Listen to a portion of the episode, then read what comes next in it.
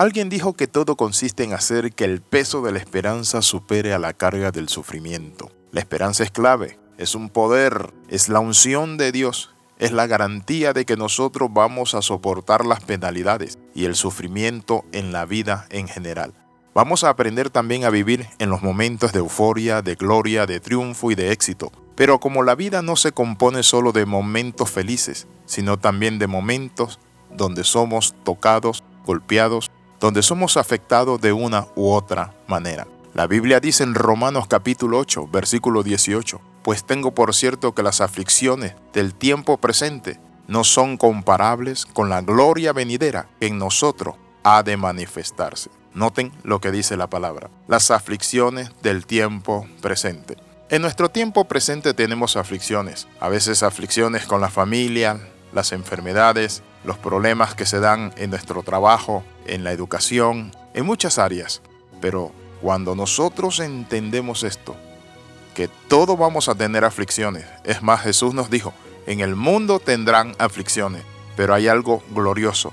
Dice que no son comparables con la gloria venidera que nosotros ha de manifestarse. Eso representa mucho para nosotros. ¿Qué representa? En primer lugar, que el sufrimiento es un gran privilegio. ¿Cómo? ¿Alguien me puede decir el sufrimiento es un gran privilegio? Sí. ¿Por qué?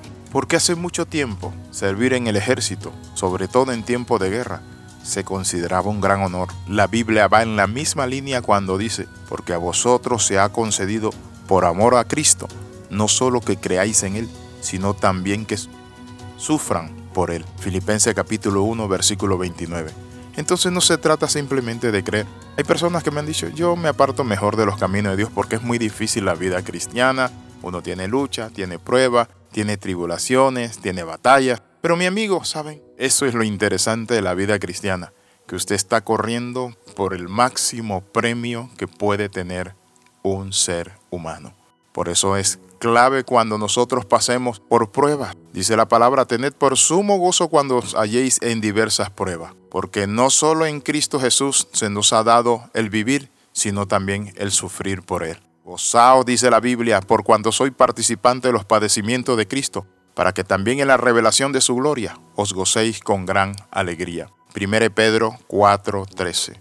Cuando analizamos este pensamiento bíblico de que tenemos que gozarnos en las pruebas y en las luchas, ¿verdad que es difícil? Alguien me dijo, ¿cómo me voy a gozar yo si me roban el carro? ¿Cómo me voy a gozar si me despiden?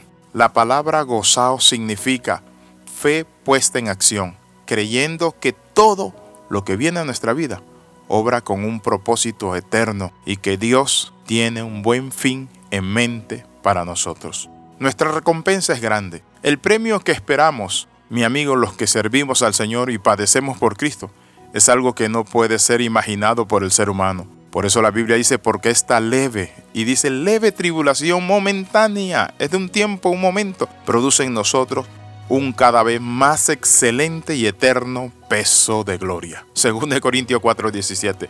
Entonces hay un peso de gloria que produce en medio de la prueba, la lucha, hay un peso de gloria que nos dice a nosotros que estamos pasando por este valle, estamos pasando por este desierto. Cuando Israel salió de Egipto, Dios le dijo que eran 11 jornadas, que iban a pasar por el desierto, un desierto espantoso. Lo interesante de todo esto es que ellos no entendieron que era un tiempo, un periodo de 11 jornadas para llegar a la tierra prometida. Pero por murmurar y pelear contra Dios, se quedaron 40 años en el desierto. Que usted no se quede en el desierto. Que esta prueba que usted está pasando, la lucha, estas situaciones que se están dando en el mundo, guerra por aquí, que hay deflación, hay inflación, hay una serie de problemas y situaciones que se mueven en este mundo como la pandemia que acabamos de pasar, pero que nosotros estemos confiados de que Dios nos da un peso de gloria. Por eso hoy quiero terminar diciéndole lo siguiente. Pasemos de una mentalidad de azar a una mentalidad de propósito. Pasemos de una mentalidad de suerte a una mentalidad de fe. Todo ocurre por algo, aun cuando no lo podamos comprender.